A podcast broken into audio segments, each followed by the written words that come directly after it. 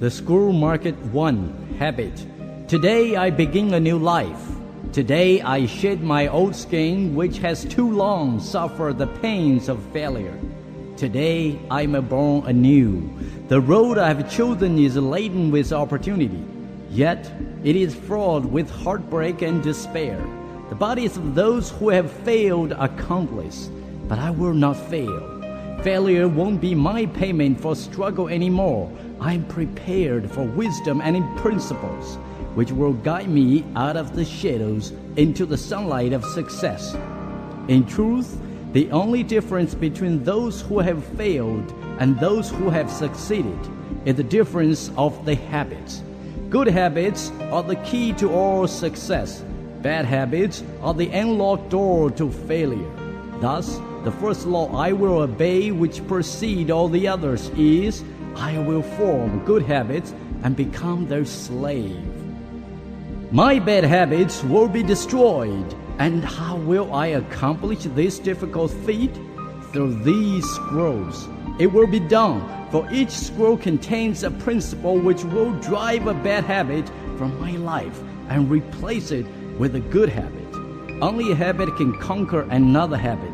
So, in order for these written words to perform their chosen task, I must discipline myself with the first of my new habits, which is as follows.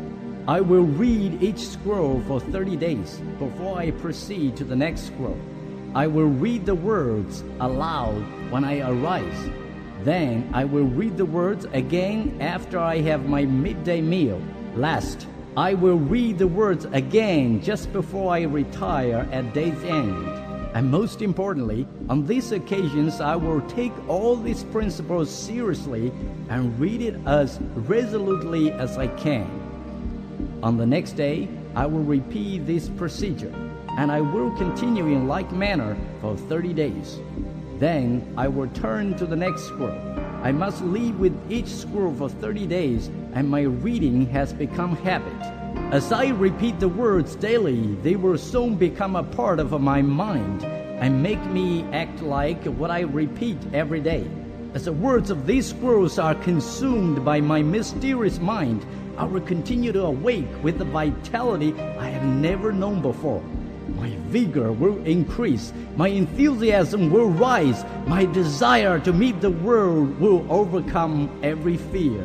I begin a new life, and I make a solemn oath to myself that nothing will stop my new life's growth. I will lose not a day from these readings.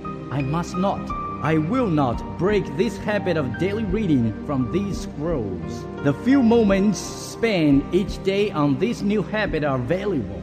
It's a small price to pay for the happiness and success that will be mine. Today, my old skin has become dust. I will walk tall among men, and they will know me not. For today, I'm a new man with a new life.